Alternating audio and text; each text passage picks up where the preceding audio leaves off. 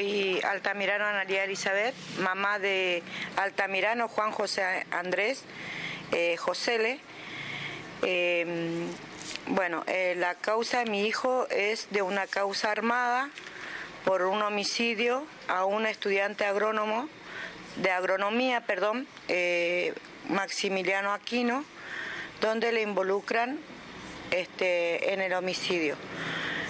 Mi hijo es humilde, es un chico que era adicto y este, pero era un chico trabajador. Nosotros somos de familia muy humilde. Eh, mi hijo es pescador mayonero y los de la brigada, los jueces y fiscales eh, armaron la causa del homicidio para mi hijo que es inocente. Este, llegan a mi casa eh, lo de la brigada. Esto pasó en el primero de agosto del 2015. Esa mañana yo me levanto a la tipo siete y media de la mañana. Un vecino mío viene a tirarme cascota arriba a la casa para levantarnos, para armar unos libros de asociación de pescadores. En ese momento me levanto a abrirle el portón y le hago pasar al señor, a don Pedro Geria, para que arme los libros y este, yo le digo al señor que se siente, le levanto a José, le digo, hijo, atender al señor, que yo tengo que salir a comprar unas cosas y después vuelvo. Y seguimos prepararle unos mates y va al señor mientras él prepara los libros. Mi hijo me dice sí. Nosotros salimos con mi marido a comprar las cosas y porque tenía un, kiosco donde con eso yo le ayudaba y le daba de comer a mi hijo. Tengo nueve chicos,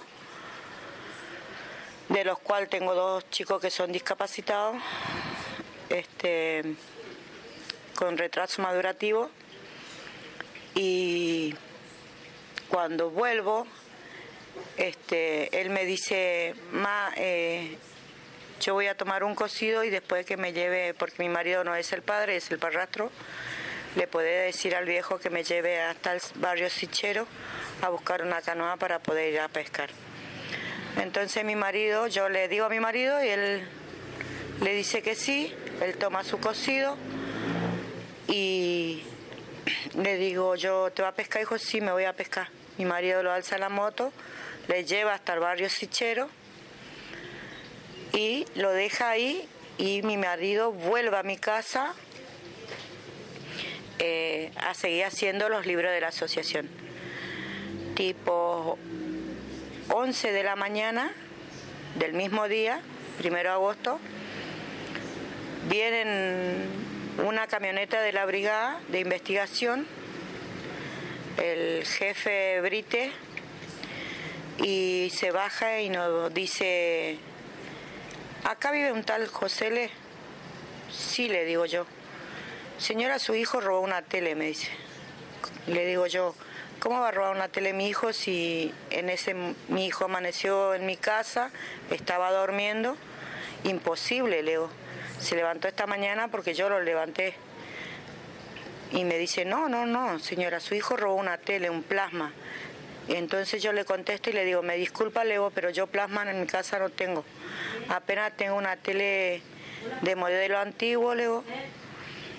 Y lo que tengo en mi casa es bajo de mi sacrificio, porque trabajo y mi, mi marido también pesca. Y mis otros hijos también trabajan y estudian, Leo. Imposible, Leo. Y me dice, no, no, no, podemos entrar a revisar la casa. Y mi marido dice, pasa. Entran, revisan, revuelven toda la casa sin orden de allanamiento y revuelven todo. Uno de mis nenitos que discapacitado estaba durmiendo y él se asusta y me dice, ma, ¿qué pasa? No, ahí quédate en la cama, hijo Leo, no pasa nada quédate en la cama, papito, no te van a hacer nada, Leo. Ellos revisan toda la cama, me tiran todas las cosas, me hacen todo un revuelto. Y cuando iban saliendo de mi casa, del, comedor hacia el portón, eh, le llaman y le dice, tenemos el paquete. El paquete eh, se refieren al detenido, ¿no?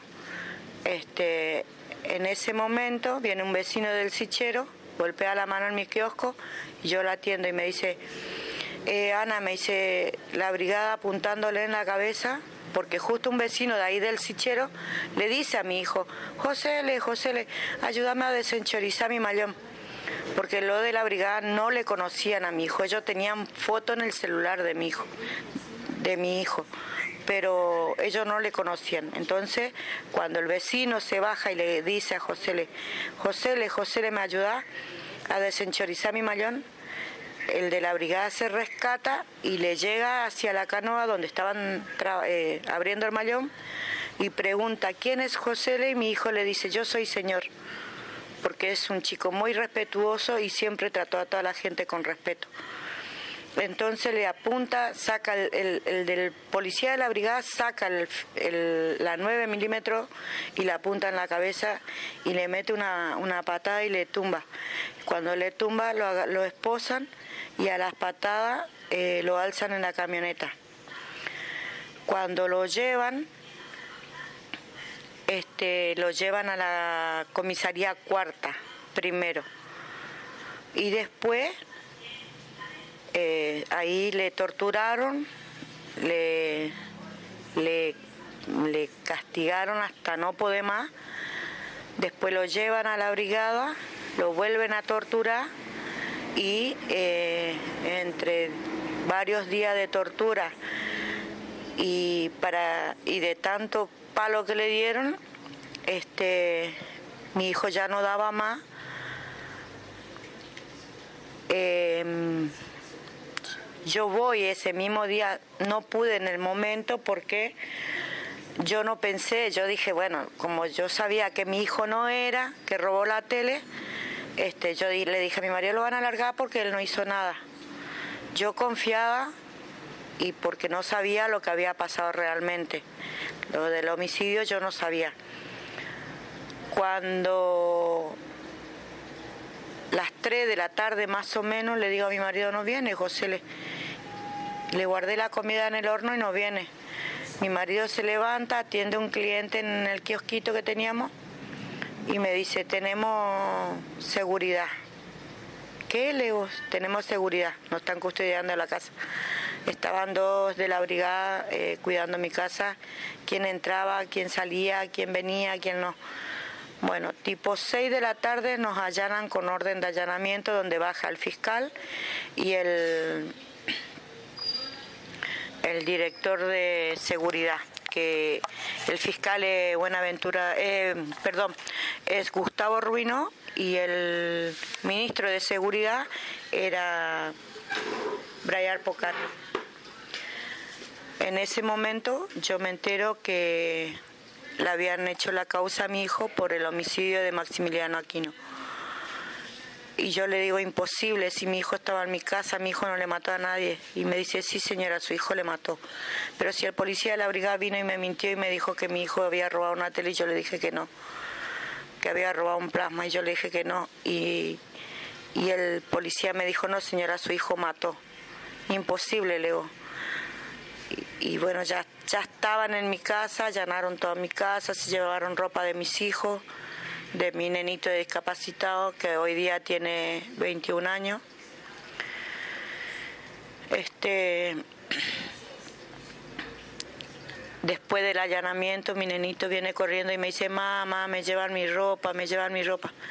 Se cae, se disloca el codo y tuvimos que llevarle primero al, al Juan Pablo porque no sabíamos si se rompió el brazo o qué. Y después de eso yo recién pude ir hasta la brigada de investigación averiguar por José L. Y ahí me entero que, que él ya estaba detenido por el homicidio. No me dejaban pasarle nada, no me dejaban verlo. A los tres días recién pude verlo. Cuando al segundo día una vecina amiga me dice que la prima de ella era policía y le dicen que a mi hijo lo habían violado eh, dentro de la comisaría. Entonces lo que hago es eh, ir al, jefe de la brigada y le digo, Merlo, déjame ver a mi hijo porque si no le veo a mi hijo te denuncio porque vos le mataste a mi hijo acostumbrado a matar a todos los pibes de, de los barrios por el tan solo hecho de que son chorros. Está acostumbrado a matarle a todo el mundo. Yo quiero ver a mi hijo, bueno, eh, le digo yo a él, vos a mí no me conocés, vos no sabés hasta dónde yo puedo llegar. Yo soy una mujer que defiendo muy mucho mi, mi hijo y te juro por Dios que, que me vas a pagar lo que me está haciendo, porque eso no se hace a nadie. En ese trayecto, él me dice, ¿sabe qué? Me dice, anda ahí, voy a dar una orden en la comisaría cuarta que lo dejen ver a tu hijo, pero de lejos lo vas a ver, no te vas a acercar a él me voy a la comisaría cuarta y le digo, yo tengo la foto de lo que le mataron a Maxi Aquino. Acá está, comisario Leo. Comisario Molina, Leo, acá está la foto de los que verdadero asesino de Maxi. Lárguenle a mi hijo, mi hijo no tiene nada que ver. Y me dice, señora, sí le voy a dejar ver, pero de lejos lo va a ver. Entonces me hacen entrar dentro de la comisaría. Mi hijo estaba en en la celdita y, yo le digo, José, le, José, le. Y él apenas me habló y me dijo, ¿qué más? Acá estoy. Y no le veía porque estaba en la oscuridad. Entonces me dice, ya está, señora, ya habló. Le habló, le contestó, sí, Leo. Pero yo quiero hablar con mi hijo, no, no, no puedo hablar con él. Y le digo, ¿y cuándo lo voy a poder ver? ¿Cuándo voy a poder hablar con él? A los tres días recién, señora, me dice me, a los tres días era lunes, martes, miércoles. Miércoles yo voy a, a la visita y en ese trayecto yo hablo con mi hijo, entro y apenas caminaba porque no podía ni caminar. Estaba todo sucio, le llevé ropa, le llevé comida porque las comidas que yo le pasaba no le daban, se comían ellos. Entonces le digo, vamos a tomar unos mates y comer algo. No, no puedo comer, me dice él. No tengo hambre, mejor. Y le digo yo, José, le leo, lo único que te pido es que vos me digas con la verdad, Leo. Y no me mienta. Decime si es verdad que los policías de acá de la comisaría te violaron y él me miraba a los ojos y no me quería decir. Entonces yo le digo, yo soy tu mamá, hijo, le digo, yo te voy a defender, pero si vos no me ayudas a decirme la verdad, yo no te voy a poder defender, le digo. Entonces él me dice, no me quería contar porque tenía tanta vergüenza. Entonces él me dice, sí, ma, sí, me violaron porque ellos querían que, que yo lamba la ropa de, del finado. Y yo le dije que yo no iba a lamber, que me maten si ellos quieren, pero que yo no iba a lamber la ropa y por eso me hicieron todo lo que me hicieron. Y le digo, gracias hijo por avisarme. Después de eso sigo luchando, voy al juzgado, seguían las declaraciones en juzgado, la instrucción 3 a cargo de la doctora González Cabaña y el fiscal Gustavo Ruino. Y me encuentro justo con el fiscal y le digo, ¿por qué no le soltá a mi hijo? Le digo, si vos sabés bien quién fue el que le mató, porque ustedes están involucrados con estos asesinos narcotraficantes, Leo, ¿por qué no le soltás? Y él me mira y no me contesta. Entonces yo le digo, ¿gozaste cuando le violaron a mi hijo? ¿Gozaste, Leo? Sos un, degenerado, sos un hijo de puta, de todo, le dije, porque no, no tenía cabeza más de tanta locura que tenía. Y el tipo me miraba y se quedaba todo rojo. No me contestaba. Entonces, después de que declararon todo lo... Yo lloraba de tanta bronca e impotencia que tenía de no poder hacer nada. Entonces yo pedí que me atienda la doctora González Cabaña para poder cederle la foto de los verdaderos asesinos, que a los dos días ella me da una audiencia para poder entrar a hablar con ella y entro a los tres días que me da la audiencia, entro y le digo, doctora, acá está. ¿Qué está? Me dice. Estas son las fotos de los verdaderos asesinos que le mataron a Maxi. Yo prácticamente soy más policía que los policías que usted tiene acá, Leo. Tuve que investigar, tuve que averiguar, tuve que recorrer. Y me dice, eh, ¿está segura, señora, usted lo que viene a decir? Yo estoy segura, Leo, porque yo averigüé, Leo. Y por todo lado ando averiguando. Y acá le traigo las fotos. Si usted no hace algo, hoy me pasa a mí, mañana le puede pasar a usted. Usted no tiene hijo, le. Usted sabe lo que le hicieron a mi hijo, Leo. Creo yo que como madre se va a poner en mi lugar, le. Y ella me dijo, no puedo hacer nada, señora. Nosotros somos del poder y tenemos que seguir investigando. Pero para entonces, le digo yo, ya a mi hijo ya le hicieron lo que quisieron, Leo. ¿Y por qué no le agarran a estos verdaderos asesinos que son narcotraficantes? Y ella no me contestó más nada, lo único que me dijo que ya, que ya estaba, que guardaba bajo siete llaves la foto y que ella iba a presentar como prueba. Este, a raíz de eso seguían las declaraciones. A los seis meses nos vamos a debate, porque a los seis meses se nos vamos a debate en el mismo año y en el debate yo le pido a uno de los chicos que también le llevaron de ahí cerca de mi casa, un vecinito que se llama Ariel Molina, que era amigo de mi hijo, también lo llevaron preso, le pegaron, le torturaron. Y el chico ese declara en debate. Y él en debate declara y dice, no, fui, no fue José ni fui yo, son dos personas blancas pero no quiso dar nombre de los verdaderos asesinos porque estaban todos amenazados por la brigada, porque Merlo le amenazaba a todos los pibes, a todos los vecinos, al que quería salir de testigo a favor de José, él iba y lo amenazaba. Hasta inclusive al doctor Hermindo González tres, tres amenazas de muerte tuvo. Eh, antes de que agarre el doctor Hermindo González la causa de mi hijo, yo tuve en total nueve abogados.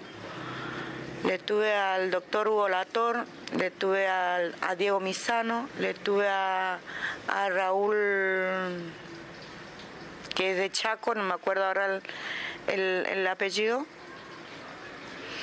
y así sucesivamente. Vendí todo lo que tenía en mi casa para pagar los abogados. Después pagué otro abogado en resistencia que también eh, no me acuerdo ahora el, apellido, pero eh, nada, no, no, no, no me acuerdo. Este, y así fui vendiendo todas mis cosas de mi casa para poder ir pagando los abogados de mi hijo para que le saquen. Porque ningún abogado quería agarrar la causa, nadie se quería hacer cargo de nada. Porque la brigada y el, el gobierno, porque en ese momento estaba de gobernador Ricardo Colombi, mandaba a, presionar a, todos los abogados. Este, y así sucesivamente seguí luchando, luchando hasta que llegamos al debate. En el debate, hasta mi marido, el fiscal Gustavo Smith, este, le pone por falso testimonio, a la novia que era de José Le también le dictó falso testimonio. Este, a este chico Ariel Molina también le dictó falso testimonio y prácticamente no querían meter a todo preso porque no, querían que, se sepa la verdad. Pero la verdad es que esta gente que le mataron a Maximiliano Aquino, eh, todas las familias son, trabajan en el narcotráfico y tanto ellos están involucrados con los jueces y fiscales de la provincia corriente del Poder Judicial. Ellos son también narcotraficantes, así como los, los chicos que le mataron a Maxi. La, González Cabaña tiene el marido que es narcotraficante, que lo tenían que meter preso acá y no lo metieron, está en el interior. Y cuando hago la denuncia de la violación de mi hijo, lo tuve que hacer en el Chaco, porque en Corriente me cerraron todas las puertas. Eh, traigo la denuncia hecha, la presento al fiscal Buenaventura Duarte, que hoy es ministro de Seguridad, y le digo, acá está la denuncia de la violación de mi hijo. Supuestamente ellos mandan a los peritos y me presenta como a los 15, 20 días los papeles denegándome que mi hijo no fue violado.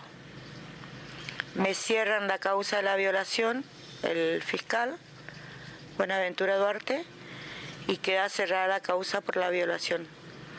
Hasta hoy día no la puedo abrir porque no, no, no, no, no me siento capacitada para seguir pagando abogados, porque no tengo que al final de todo me tuve que quedar con el doctor Hermindo González, que agarró sobre el debate la causa y mi hijo hace siete años que va a ser siete años ahora el primero de agosto del, de este año 2022 que está detenido.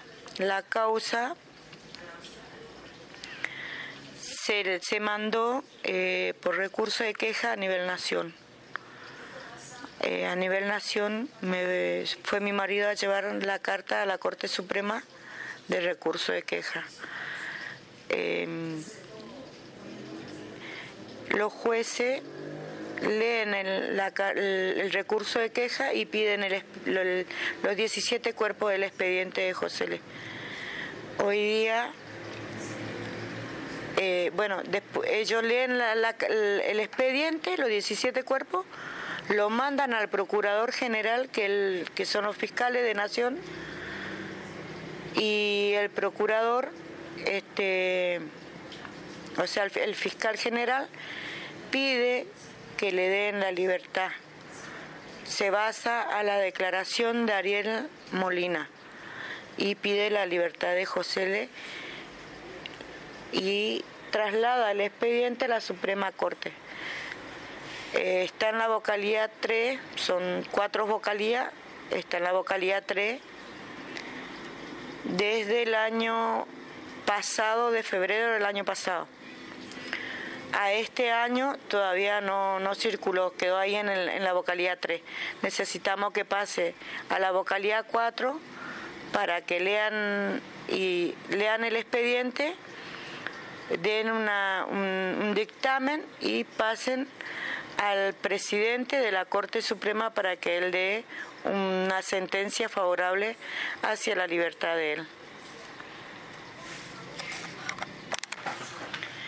El, daño psicológico moral hacia la familia en uno de mis nenitos de, que tiene discapacidad de, de retraso madurativo este, le afectó mucho la detención de José y la condena de José porque él participó junto con nosotros, porque eh, no teníamos nadie, ni los derechos humanos, ni, ni, la Comisión contra la Tortura, nadie se acercó hacia nosotros, así que tuvimos que luchar solo eh, con mi familia, mi marido, mis hijos y, yo y nadie más. Este, y bueno, y a él prácticamente le dañó tanto, tanto eh, su cabecita porque cuando le condenan al hermano y yo salgo y, salgo enloquecida con la condena de 22 años que le dan, él se pone re mal y, y le afectó mucho, psicológicamente le afectó mucho y el miedo que él tiene hacia la policía eh, no lo puede superar. Hace poco tuvimos un diagnóstico de los psicólogos y psicopedagogos que él, el miedo no lo supera, puede ser grande, de estatura, de, físico, pero el miedo no lo puede superar y pidió que les ayudemos un poco más a ver si psicológicamente él puede perder un poquito más el miedo porque el miedo en él no, no lo puede superar, no solamente dañó solamente a, Kevin, sino eh, dañó psicológicamente a toda la familia a todos los hermanos. Ni siquiera tenemos ayuda psicológica de ninguna parte, así que tenemos que analizarlo nosotros mismos y, superar, y tratar de superar el trauma que llevamos y salir adelante y seguir luchando para que esto eh, se vea que, que fue o sea, que, que, en realidad él es inocente y, y, mostrarle a la gente, a la sociedad, porque la sociedad también eh, tuvo parte de, de poder, de, de, culparle a José sin saber el motivo, sin escuchar ambas partes. Eh, nada más que le condenaron y lo condenaron hasta hoy día y bueno, yo sigo luchando, voy, vengo, eh, tengo la suerte de que Pérez Esquivel, el Premio Nobel de la Paz, eh, y su abogado, su, su, comisión, me están ayudando en la causa de mi hijo a nivel nación. Él, tuvo la amabilidad de poder venir a verle en el penal de la unidad 6 a José Le, y José Le le comentó todo lo que pasó. Y bueno, nada, yo estoy agradecida a esa gente porque ellos siempre nos están ayudando eh, en, en ambas cosas. Eh, por ahí si tenemos que presentar un amicus, una nota, una carta, nosotros, yo voy, viajo, dejo a mis hijos, este, le pido a Mariana, que es la abogada de Pérez Quivel, y ella me ayuda a armar las cartas y yo poder, y, poder presentar a la Corte Suprema, ¿no? Más allá de todo el sufrimiento que, que seguimos pasando, porque hasta hoy día no tenemos justicia. Y no voy a parar ni voy a descansar hasta que tenga justicia. Sí me duele mucho porque mis hijos tuvieron que sufrir mucho, muchas necesidades, eh, hasta inclusive Kevin cuando salimos del último día, el segundo día de debate de José Le, yo no tenía ni para darle de comer y vino, hizo un cebo crudo en una sartencita le reventó un huevo y se hizo un sándwich y comía. Y yo le digo, hijo, ¿por qué come eso?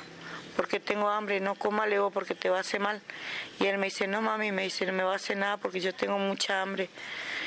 Y, a uno le agarra una impotencia, una bronca, una rabia, porque eh, en su momento no le hacía falta nada y de un día para el otro que los chicos tengan que sufrir todas las necesidades.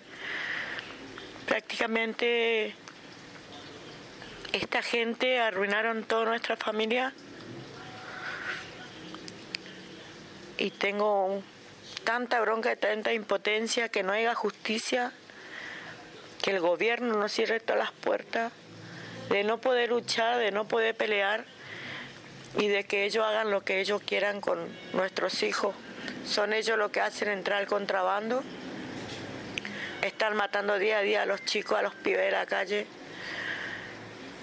Yo siempre tengo un comedor donde doy de comer a más de 100 personas, que lo tuve bajo mi sacrificio. Y le hablo a todos los chicos de la calle porque y le doy un plato de comida porque lo he vivido en carne propia y lo he sufrido junto con mi familia más por mis hijos. Este, y yo veo esos chicos que a veces no tienen un plato de comida para comer, tienen para comer un mediodía y una noche no.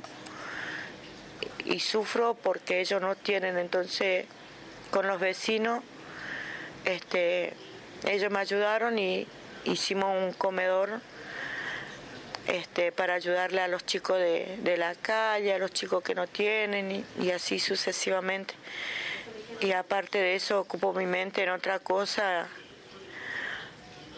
para poder uno estar ocupado y, poder saciar la bronca que uno tiene, ¿no? Porque los delincuentes pasaban por mi casa y me hacían burla, me amenazaban que me, que me iban a prender fuego a la casa, me hostigaban los policías, no quisieron matar dos veces este, a uno de mis hijos, Altamirano Jonathan, lo levantaron a una cuadra de mi casa, la brigada, casi le mataron a golpe. Estuvimos desde las 8 de la mañana hasta las 9 de la noche, hasta que le saqué en libertad.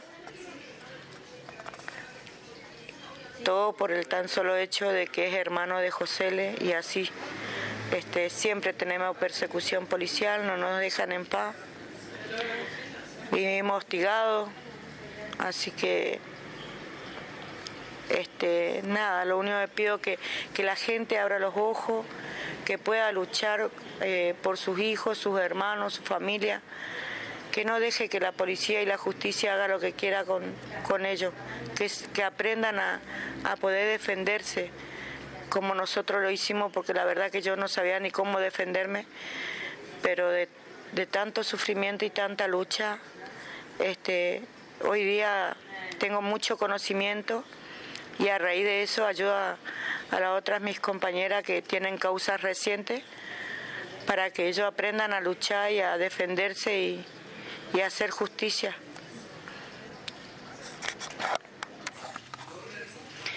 Eh, bueno, y a raíz de eso conocimos eh, gente eh, a nivel nacional, donde nos encontramos todas las víctimas de distintas clases de, de hecho, en Chapalmalal, ahí están todas las mamás, papás, hermanos, hermanas, primos, que van y cuentan la, las causas distintas causas, digamos, eh, del gatillo fácil, causas armadas. Eh, las chicas trans también están eh, involucradas en, nuestra, en nuestra, ¿cómo le puedo decir? En nuestro conjunto de, de, de, de violencias institucionales. Este, y es muy bueno porque uno aprende de cada, de cada causa que uno va escuchando, este, uno aprende para poder defenderse, desempeñarse y así sucesivamente para poder defender a cada uno de nuestros hijos, nuestra familia, digamos, en un sentido.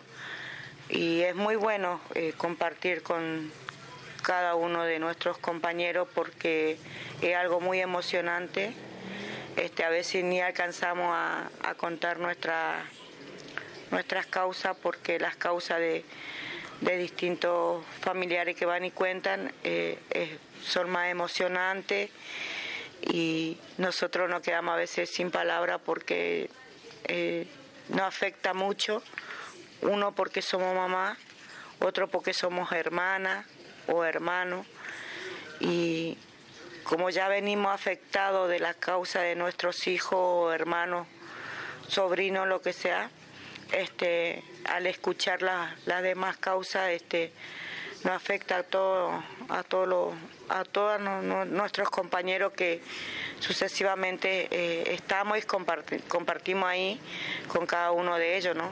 Este, también agradecemos a Roberto Cipriano, que es de los derechos humanos a nivel nacional eh, que nos da la invitación para que cada fin de año nosotros, todos los compañeros de las causas, nos concentremos en ese plenario y podamos eh, compartir. A raíz de eso tenemos taller, tenemos eh, pintura, tenemos debate, tenemos este, para formar letras. Eh, en el, en el suelo, digamos, y alzan un dron y bueno, y a raíz de eso se lee lo, lo que escribimos, este, pintamos remera, eh, algo para nosotros es algo muy importante porque porque es como un trabajo psicológico que ellos nos dan ahí en ese momento son tres días que nos vamos y los tres días la pasamos bien porque nos despabilamos y a raíz de eso nos desahogamos porque contamos nuestra causa y, así podemos sentirnos un poquito mejor para poder seguir luchando, ¿no? Y lucrarse uno también a raíz de eso porque este, los debates que tenemos no, no, no lo tenemos entre nosotros, sino lo tenemos en, entre jueces, eh, fiscales que se presenten en ese momento eh, para debatirnos, ¿no? Y nosotros eh, debatimos contra ellos y es muy bueno porque uno aprende y se lucra a raíz de eso para poder defenderse.